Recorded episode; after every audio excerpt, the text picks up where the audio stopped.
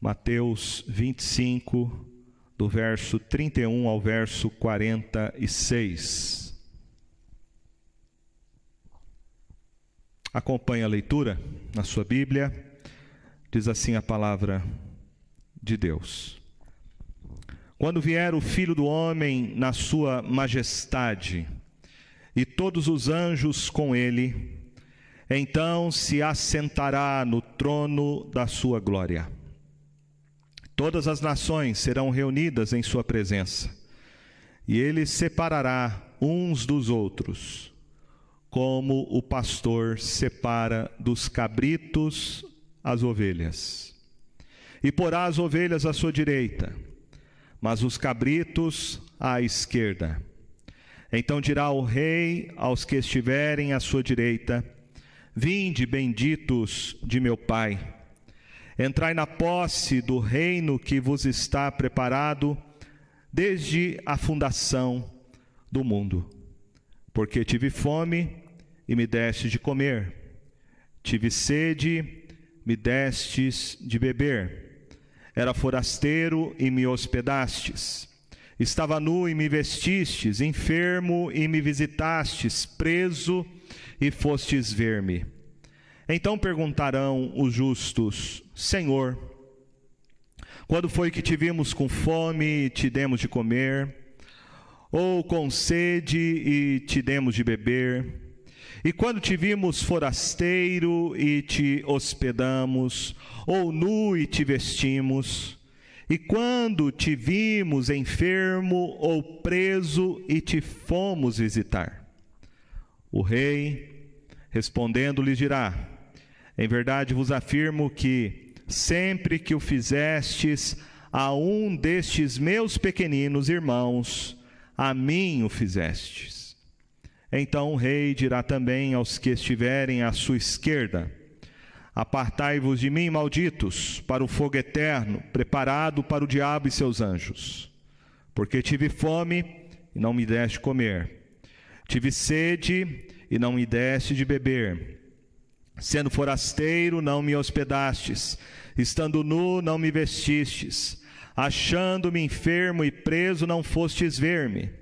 E eles lhe perguntarão: Senhor, quando foi que te vimos com fome, com sede, forasteiro, nu, enfermo ou preso e não te assistimos?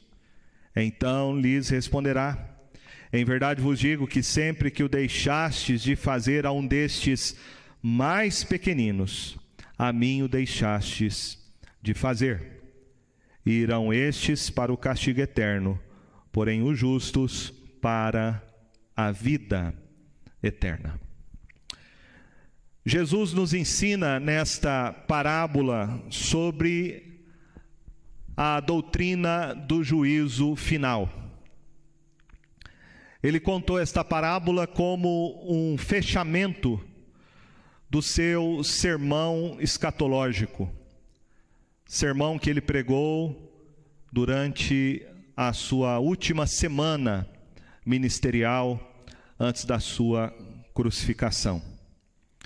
Este ensino de Jesus foi dado para os seus discípulos em particular. E uma particularidade que encontramos é que somente no Evangelho de Mateus você vai encontrar o registro desta parábola. Mateus registra esta parábola porque a ênfase de Mateus no seu evangelho é sobre a realeza messiânica do Senhor Jesus. E como demonstrar isso, senão através da parábola do juízo, Mateus mostrar que Jesus é o rei que voltará para exercer julgamento sobre todos os povos e a restauração de todas as coisas. O que nós podemos aprender sobre esta parábola, onde Jesus trata acerca do juízo final? Bom, nós aprendemos nesta parábola sobre quando será o juízo final. A outra lição que nós podemos aprender nesta parábola é o que é que vai acontecer no dia do juízo. Como se dará este julgamento? E por fim, o que nós podemos aplicar desta parábola para a nossa vida hoje? Eu quero começar então tentando responder essa primeira pergunta. Quando será o juízo final? Veja comigo no verso de número 31. O texto nos diz: Quando vier o filho do homem, quando vier o filho do homem na sua majestade, e todos os anjos com ele, então se assentará no trono da sua glória. Nós temos aqui um cenário que é descrito por Jesus nessa parábola. E a primeira coisa que ele nos ensina é que o dia do juízo será exatamente no dia da sua volta. A expressão quando vier o filho do homem se refere exatamente à parousia, a volta do Senhor Jesus.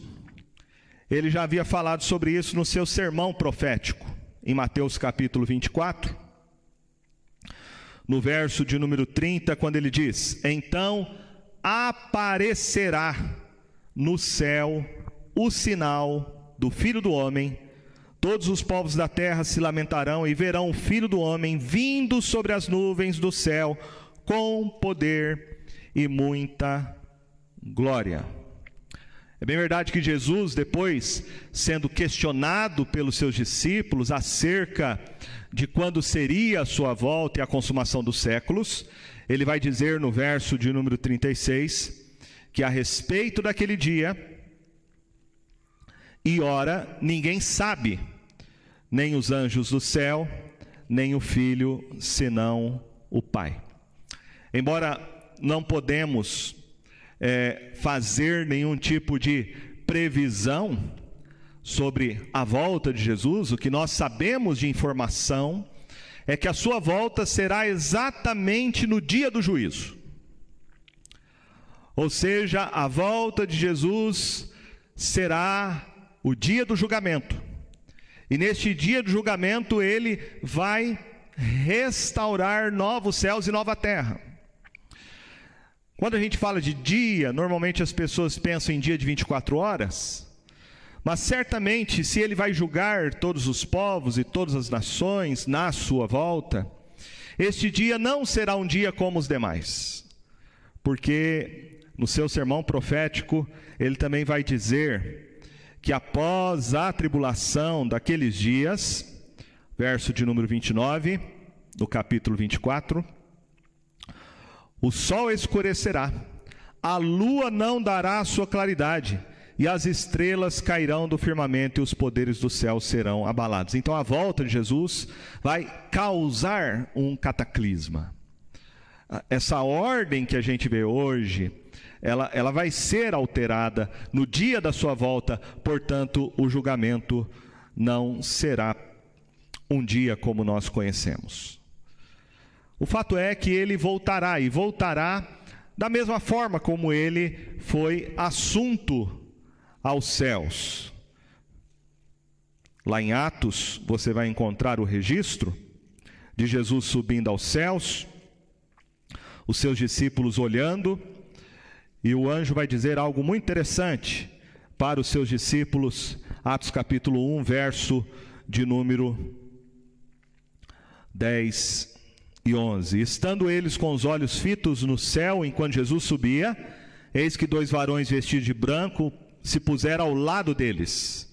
E lhes disseram: Varões galileus, por que estáis olhando para as alturas? Esse Jesus que dentre vós foi assunto ao céu, virá do modo como viste subir. Muito importante destacar essa expressão. Vocês verão Jesus do modo como ele está subindo aos céus. Então a volta de Jesus será uma volta de glória, será uma volta visível, todo olho verá. Todo olho verá. A volta de Jesus então é o dia do julgamento, o dia do juízo final. E outra questão então nós aprendemos aqui. Não somente que o juízo será no dia da volta de Jesus, mas quem será o juiz que julgará todas as nações? O texto diz: quando vier o filho do homem na sua majestade. O juiz é o Senhor Jesus. Ele é aqui descrito como o Filho do Homem. Ele recebeu do Pai, conforme está lá em João capítulo 5, verso 22, o Pai confiou ao Filho autoridade para exercer juízo sobre todos os homens. E este título usado por Mateus aqui, Filho do Homem, este título é o título mais comum para se referir a Jesus. E normalmente esse título, quando é usado, a ênfase está para descrever a humanidade de Jesus. Falar a respeito da sua encarnação, da sua submissão ao Pai, do seu sofrimento e morte na cruz. Mas veja que aqui nesta parábola, o filho do homem é descrito como alguém que voltará como juiz de todos os homens. Ele é descrito no verso de número 34 como o rei. Portanto, o filho do homem que na sua primeira vinda se humilhou, sofreu, foi traído, morreu na cruz. Este mesmo filho do homem é aquele que o Pai aprovou como sendo o seu filho amado e o nosso Salvador, ressuscitando ao terceiro dia, entronizando ele à sua direita e colocando debaixo dos seus pés toda e qualquer autoridade humana, todo e qualquer principado e potestade, fez dele Senhor e Cristo. É este o Filho do homem que voltará em glória para, como Rei, exercer o juízo sobre todos os homens. Então nós vimos até aqui, primeiro, que a volta de Jesus, no dia da sua volta, será o dia do juízo. Nós vimos que Jesus é o Rei glorioso que voltará para julgar todos os homens. Agora, em terceiro lugar, ele vai voltar em glória, diz o texto. Quando vier o Filho do Homem na sua majestade e todos os anjos com ele, então se assentará no trono da sua glória. Ele vai voltar em glória. Todos os seus anjos a sua, sua corte real, né, os seus súditos, que são os anjos. Ele voltará gloriosamente. E aqui há um grande contraste entre a primeira vinda e a segunda. Na primeira vinda, ele veio como servo sofredor. Na primeira vinda, ele foi humilhado. Na primeira vinda, ele foi traído pelos homens.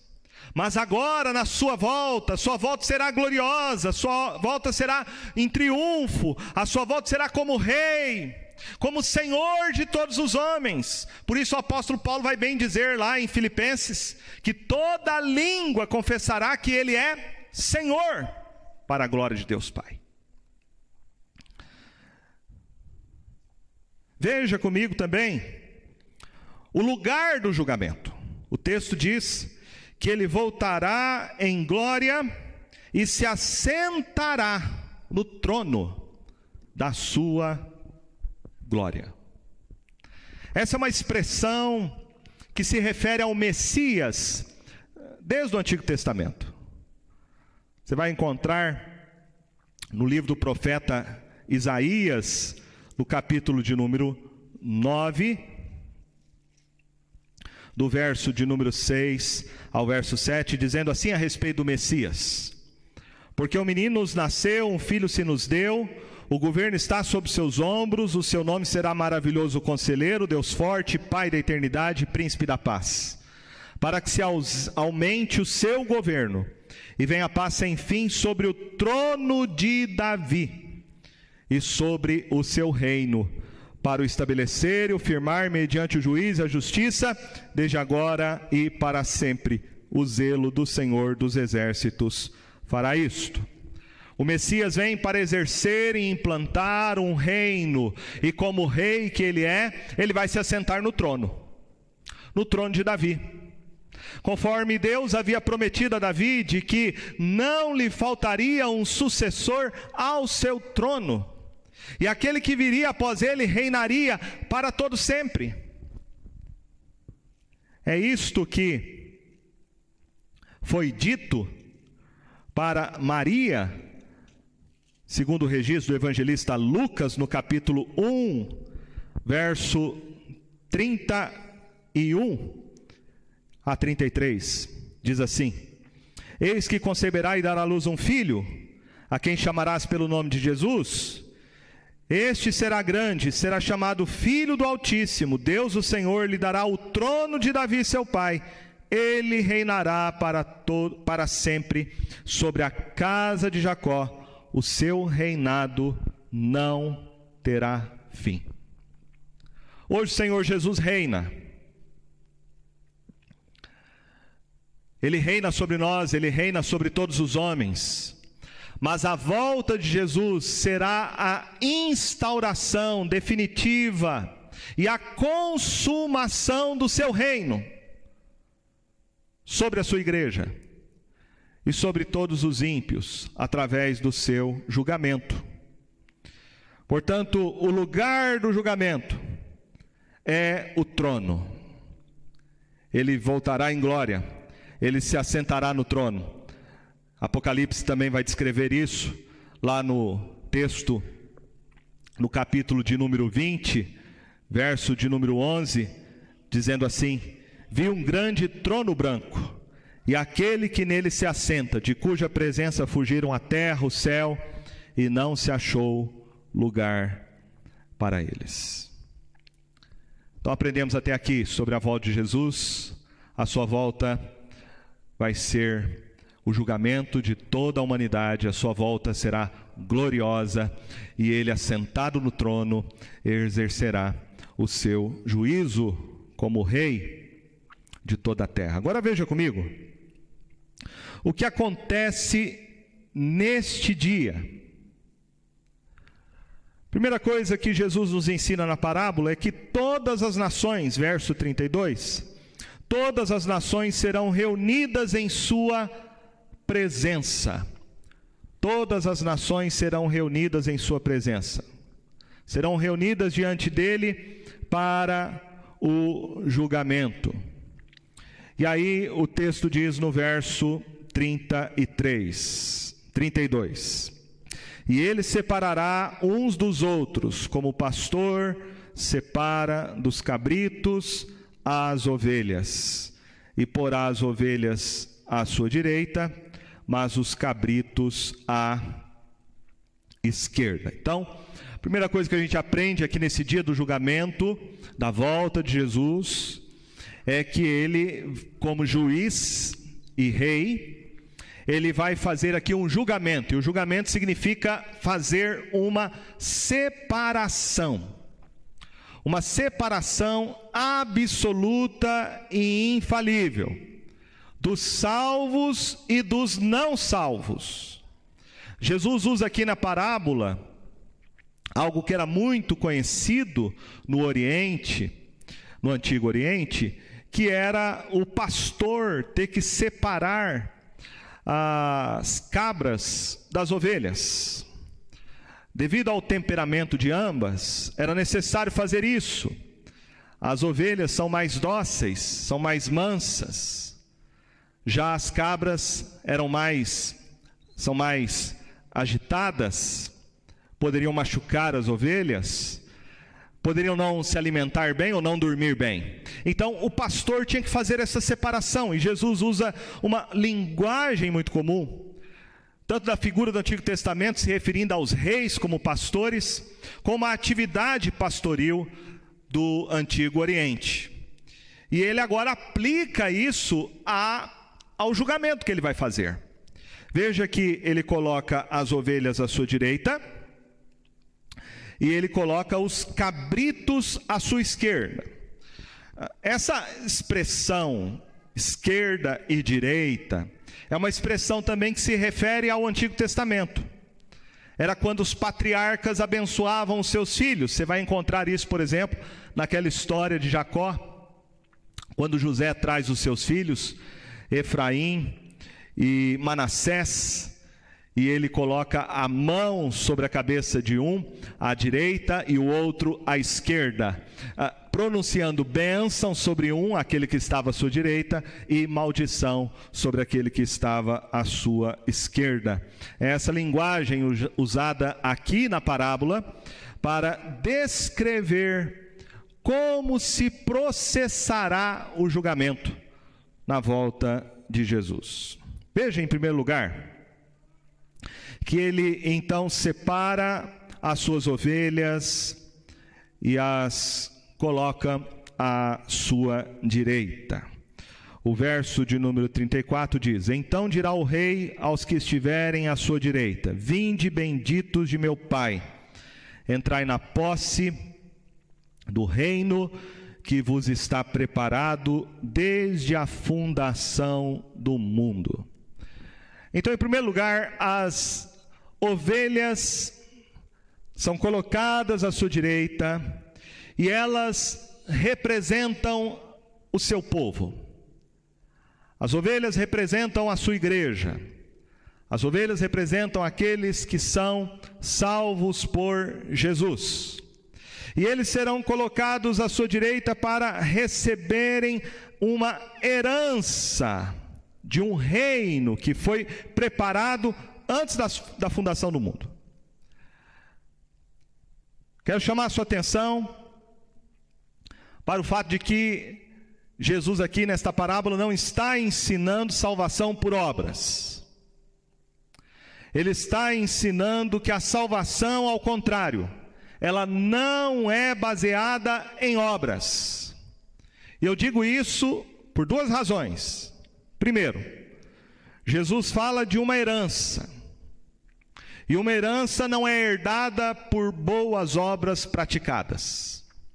Uma herança é recebida. Você recebe uma herança porque alguém trabalhou por ela.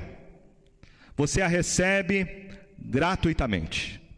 Jesus está se referindo à obra da salvação que ele vai trazer sobre a sua igreja, sobre o seu povo. E esta obra, esta herança, ela foi comprada por Ele. Foi Ele que trabalhou por nós. Foi Ele que morreu no nosso lugar naquela cruz e satisfez a justiça de Deus. Foi Ele que bebeu o cálice da ira. Foi Ele que rasgou a dívida que nós tínhamos com o Pai. Ele foi quem comprou com a sua morte e a sua ressurreição a herança do céu a herança da eternidade, para agora conceder gratuitamente àqueles que creram nele como seu Salvador. E que por crerem nele como seu Salvador, como diz o Evangelho de João, se tornam agora filhos de Deus. É errado dizer que todas as pessoas são filhas de Deus. Filhos de Deus são aqueles que receberam Jesus como seu Salvador. A esses foi dado o poder de se tornarem filhos de Deus.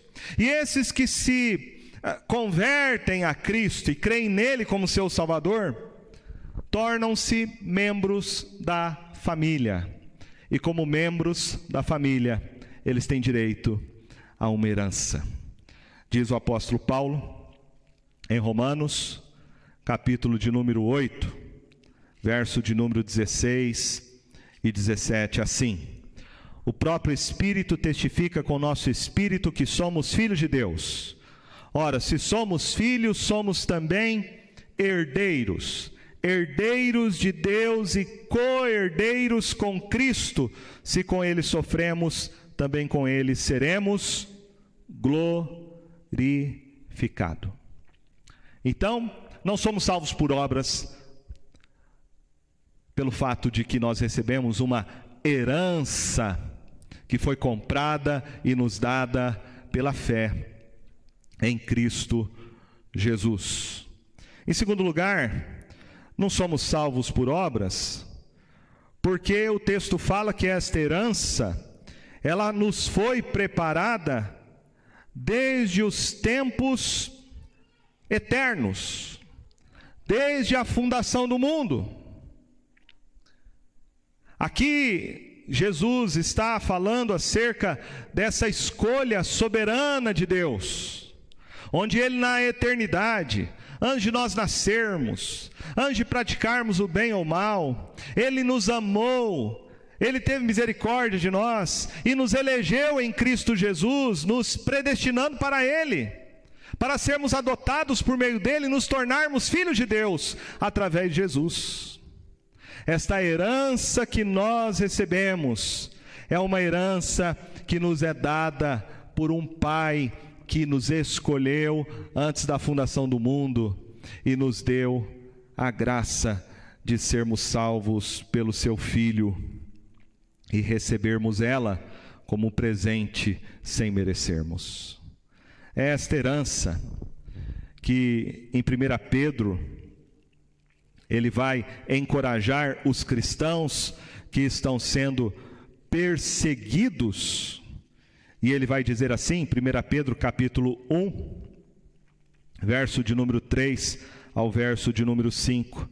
Bendito Deus e Pai de nosso Senhor Jesus Cristo, que segundo a sua muita misericórdia nos regenerou para uma viva esperança mediante a ressurreição de Jesus Cristo dentre os mortos, para uma herança incorruptível, sem mácula, imacercível, reservada nos céus para vós outros, que sois guardados pelo poder de Deus, mediante a fé para a salvação preparada para revelar-se no último tempo. É esta herança que o Senhor Jesus, no dia do seu juízo, nos concederá gratuitamente gratuitamente.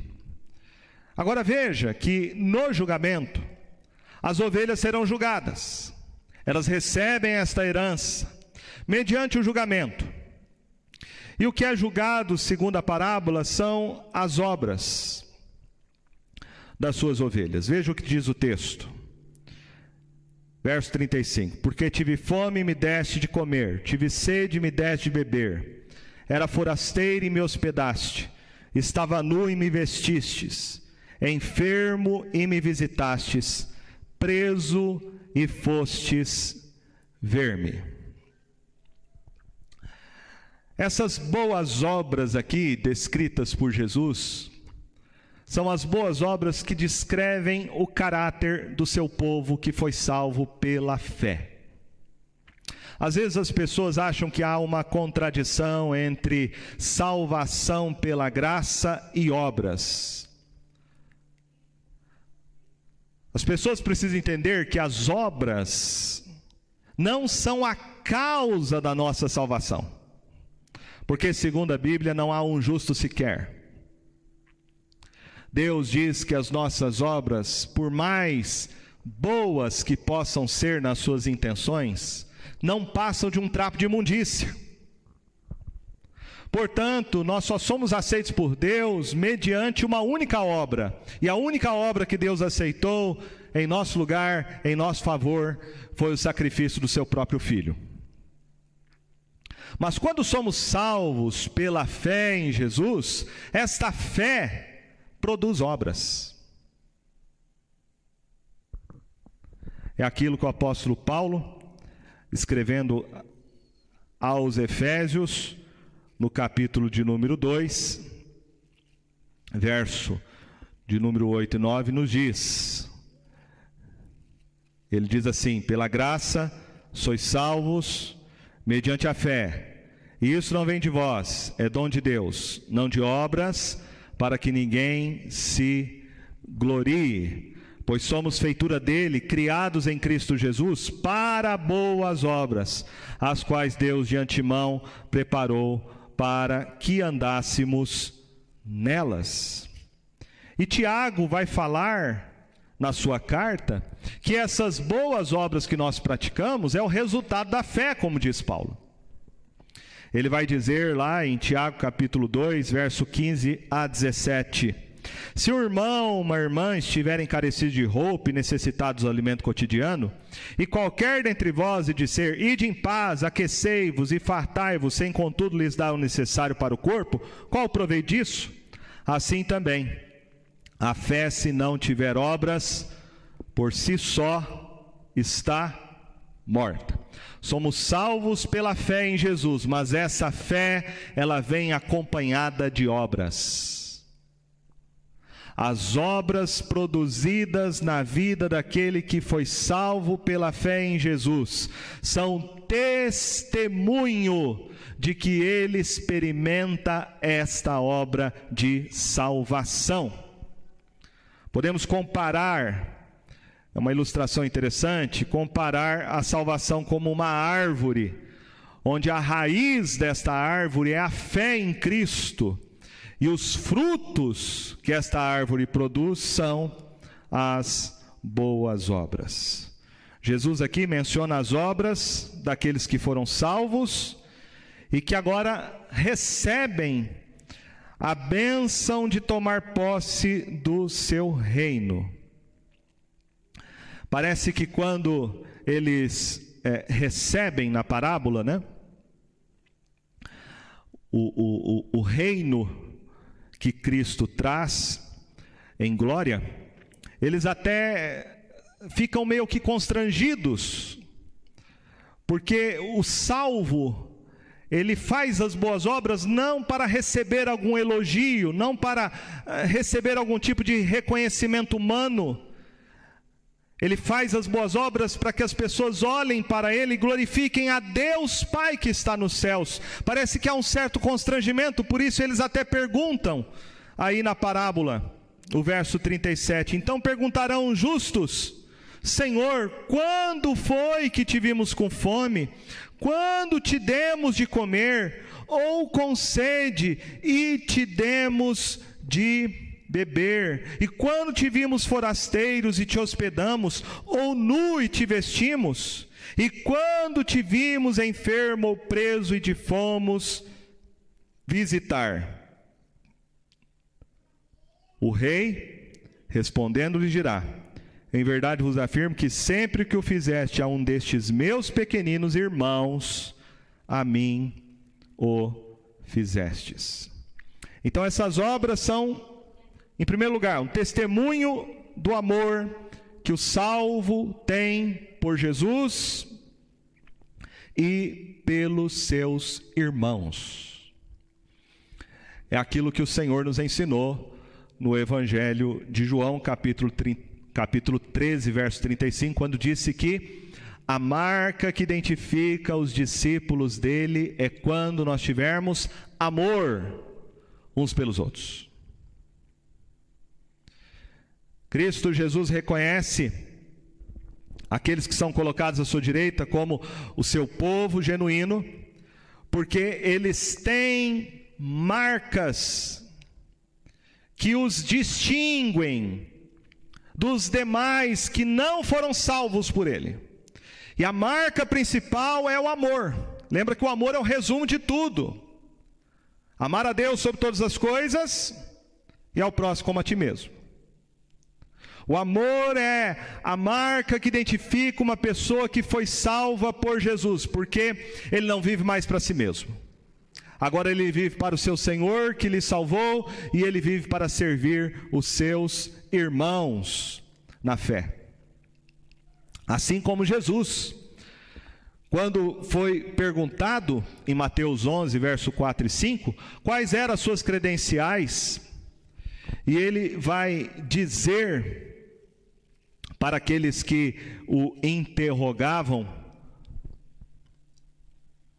Ide anunciai a João que estáis ouvindo e vendo. Os cegos vêm, os coxos andam, os leprosos são purificados, os surdos ouvem, os mortos são ressuscitados, aos pobres está sendo pregado o evangelho. Então veja que se o nosso Senhor, ele não somente pregou o evangelho, mas ele demonstrou compaixão às pessoas que sofriam, assim também a sua igreja não somente prega o amor, mas vive o amor. Não somente diz que Jesus é o único Salvador, mas demonstra isso através do seu testemunho. Veja que na parábola, Jesus fala que essas boas obras foram feitas em benefício daqueles que ele chama aqui de um destes meus pequeninos irmãos. Ele vai dizer: A mim o fizeste.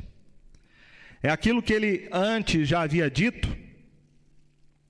Em Mateus capítulo de número 10, verso de número 40, quem vos recebe a mim, me recebe, e quem me recebe, recebe aquele que me enviou. Quem são essas pessoas? Às vezes as pessoas interpretam isso aqui erradamente, acham que é qualquer pessoa. Até acham que, por exemplo, uma pessoa pobre, se a gente ajudar essa pessoa pobre, Jesus estaria ali presente, né? Como se o pobre fosse um símbolo de Jesus. Sem dúvida que devemos ajudar os pobres. Sem dúvida que devemos exercer caridade. O apóstolo Paulo mesmo vai dizer que, tendo oportunidade, nós devemos fazer o bem a todos, a todas as pessoas. Mas ele diz: especialmente aos da família da fé. E lá em 1 João capítulo 3, verso 17 e 18, ele vai dizer que se você não consegue amar o seu irmão a quem você vê, você não pode dizer que você ama a Deus a quem você não vê. Então, os pequeninos aqui nesta parábola se referem à igreja. Veja que ele chama pequeninos irmãos. Pequeninos é a expressão para crianças. E Jesus vai dizer no seu evangelho que nós devemos ser como uma criança. Ele descreve a conversão de alguém como o símbolo de uma criança que confia no seu pai Portanto, aqui, Jesus está se referindo à sua igreja, ele está se referindo aos seus discípulos. São a esses que nós, em primeiro lugar, devemos demonstrar compaixão, misericórdia, exercer amor. Os nossos irmãos na fé. E no contexto aqui, Jesus está falando de cristãos que sofrem e padecem perseguição. Se você seguir a lógica do sermão escatológico de Jesus, quando ele fala no verso de número 29 do capítulo 24, ele fala sobre a tribulação. E a tribulação será uma grande perseguição que virá sobre a igreja. Nós estamos caminhando para ela. Hoje sabemos que há muitos cristãos que estão sendo perseguidos ao redor do mundo, inclusive do ano passado para cá aumentou o número de cristãos perseguidos, que eram 260 milhões, foi para mais de 340, alguma coisa assim, de cristãos, milhões, né? 340 milhões de cristãos perseguidos no mundo. E esses cristãos vão passar por dificuldades virá crises econômicas. Muitos deles serão presos. Muitos deles passarão fome. Muitos deles não terão roupa para vestir. E qual é o papel nosso? Qual é o papel da igreja? É socorrer os nossos irmãos, é alimentá-los, é vesti-los, é visitar quando estão enfermos, é visitá-los quando estão presos por causa do Evangelho. Esse é o papel da igreja. E Jesus então está aqui se referindo ao testemunho de boas obras que a sua igreja deu em auxílio em socorro, no exercício da misericórdia e do amor pelo seu povo, pela, pela, pelas suas ovelhas, pelos seus pequeninos. Agora veja comigo que além do juízo sobre as suas ovelhas, haverá também o juízo sobre os cabritos que são colocados à sua esquerda. Esses são os ímpios, são os ímpios. E Jesus vai descrever esse julgamento, dizendo aí no verso de número 41. Então o rei dirá também aos que estiverem à sua esquerda: Apartai-vos de mim, malditos para o fogo eterno, preparado para o diabo e seus anjos. Primeiro, eles são amaldiçoados. Amaldiçoados pelo próprio rei, pelo próprio Senhor Jesus. E aqui ele fala de uma maldição que é se apartar. Apartar aqui é serem colocados numa separação total e eterna de toda e qualquer bondade de toda e qualquer verdade, de toda e qualquer misericórdia e alegria que hoje os ímpios neste mundo ainda desfrutam. Jesus está falando aqui que eles serão condenados, e condenados junto com todo, todos, todo demônio, os demônios e os seus anjos, diz isso serão lançados para o fogo eterno, preparado para o diabo e seus anjos. Assim como Deus preparou o reino para o seu povo, que ele escolheu e amou e deu Jesus para ser o salvador deles, assim também Deus rejeitou um povo que ele não escolheu e ele preparou este povo para ser objeto do seu juízo e da sua ira. Não somente eles, mas também o diabo e os seus anjos. Precisamos desmistificar essa ideia tão popular de que o inferno é a moradia do diabo. Lembremos que o diabo pediu para Jesus até não lançar ele no abismo. E aí, saindo daquele homem que estava endemoniado, aquele gadareno, diz que os demônios ah, se apossaram numa manada de porcos e se ah, precipitaram abismo abaixo. O diabo vai ser, junto com os ímpios, condenado no lago de fogo. O texto diz que é a condenação final e eterna dele e dos ímpios. O fogo eterno. O juízo eterno. É um lugar de tormento. É um lugar de castigo de Deus pelo pecado dos ímpios e pela rebeldia dos inimigos da igreja do Senhor, o diabo e os seus anjos. Agora veja que essas pessoas que serão condenadas, elas não demonstraram em sua vida aquilo que os salvos em Cristo demonstraram. Veja interessante isso. O verso de número 42 diz: Porque tive fome e não me deste de comer, tive sede e não me deste de beber, sendo forasteiro não me hospedastes, estando nu não me vestistes, achando-me enfermo e preso não fostes ver-me. E eles lhe perguntarão: Senhor, quando foi que te vimos com fome, com sede, forasteiro, nu, enfermo ou preso e não, me, e não te assistimos? Então lhe responderá: Em verdade vos digo que sempre que o deixar de fazer a um destes mais pequeninos, a mim o deixar de fazer. Irão estes para o castigo eterno, porém os justos para a vida eterna. Então, o que está ausente na vida dessas pessoas para elas serem merecedoras do juízo? Veja que essas pessoas, elas são primeiramente rejeitadas porque elas nunca pertenceram a Cristo Jesus. E a evidência disso é que na vida delas nunca houve uma demonstração de amor genuíno. Elas não amaram nem a Cristo e não amaram a sua igreja.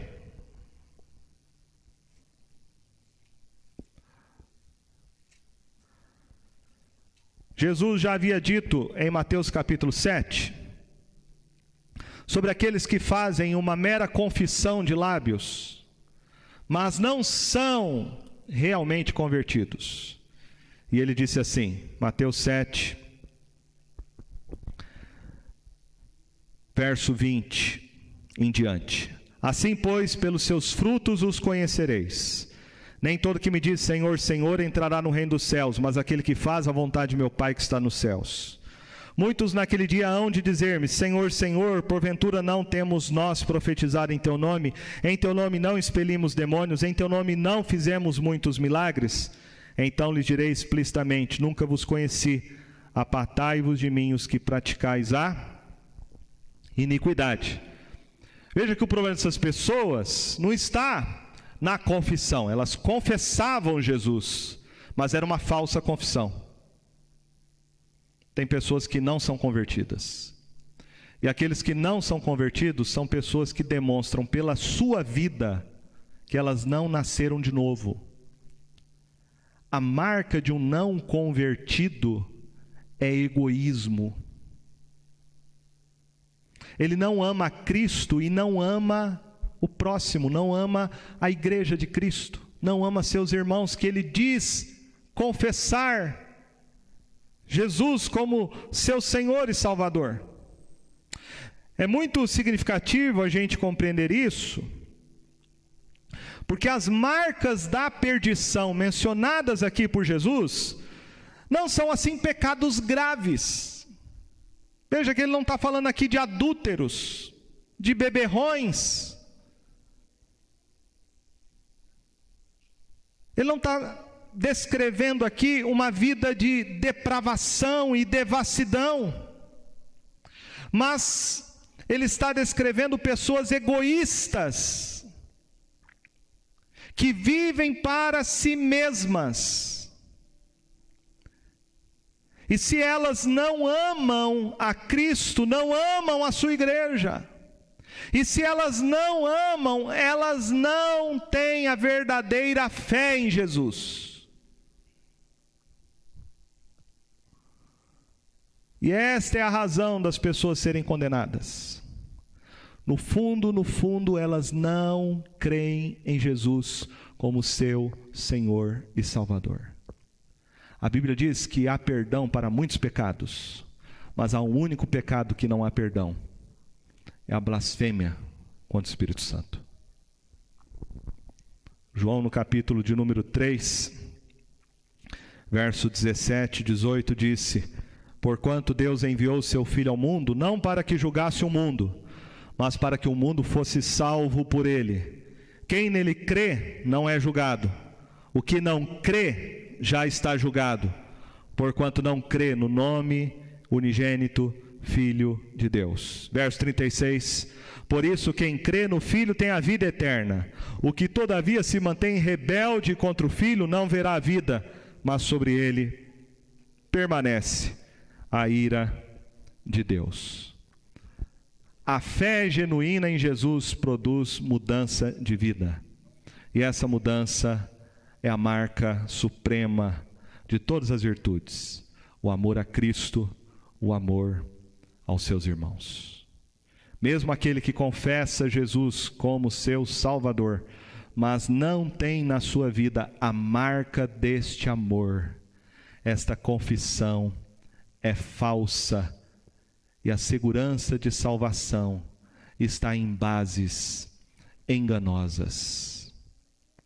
Aquele que é salvo por Jesus produz frutos, cujo fruto maior, mais sublime e excelente é o amor. O amor por Cristo, o amor pela sua igreja.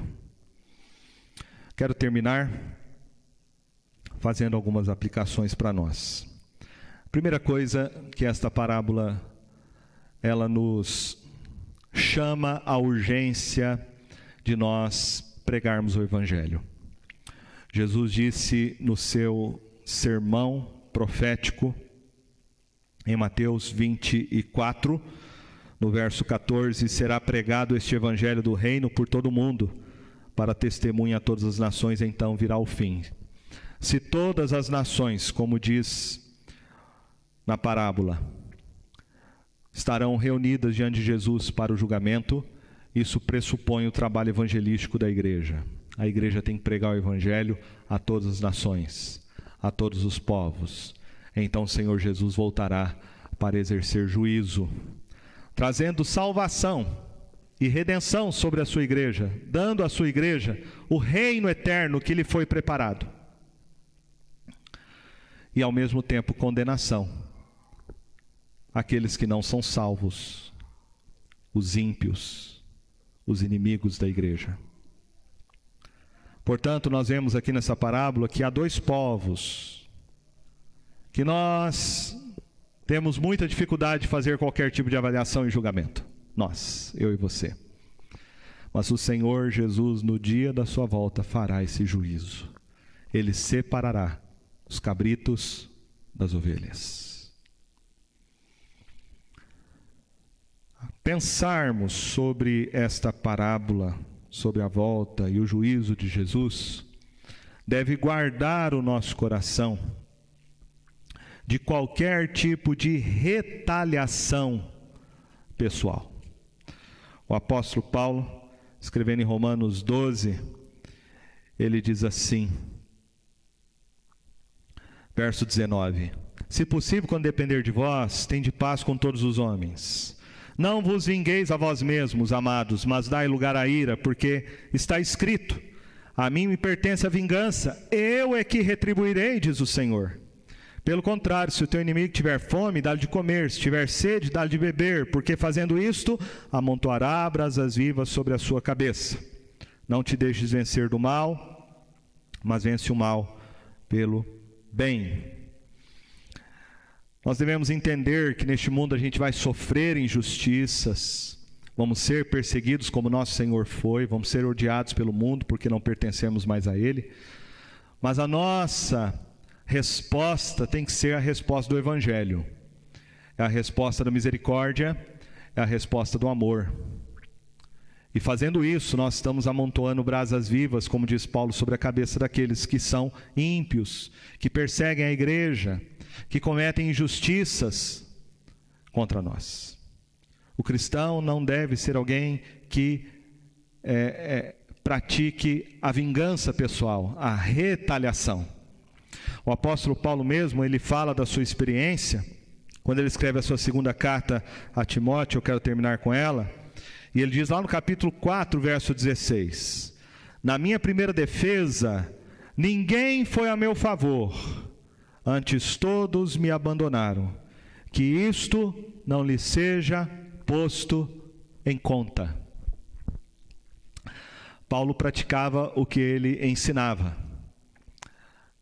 E ele coloca nas mãos daquele que vai exercer o juízo a única competência para julgar. Né? Não somos nós que vamos nos vingar daqueles que fazem a injustiça contra nós, o mal contra nós. Nós devemos ser o povo reconhecido pela prática daquilo que Jesus fez por nós. Ele nos amou quando éramos seus inimigos. E assim nós devemos amar aqueles que até fazem o mal contra nós, exercendo misericórdia. É assim que nós vamos testemunhar para o mundo que nós somos as ovelhas do rebanho, que nós somos servos do Senhor Jesus. Possamos entender essa parábola nessa noite, sabendo que o Senhor Jesus vai voltar voltar para buscar a sua igreja, para nos dar um reino eterno e voltar para exercer justiça e vingança contra os inimigos da igreja. Que nós possamos viver a nossa vida sempre com essa perspectiva da volta gloriosa do nosso Rei, do nosso Salvador, o Senhor Jesus. Amém?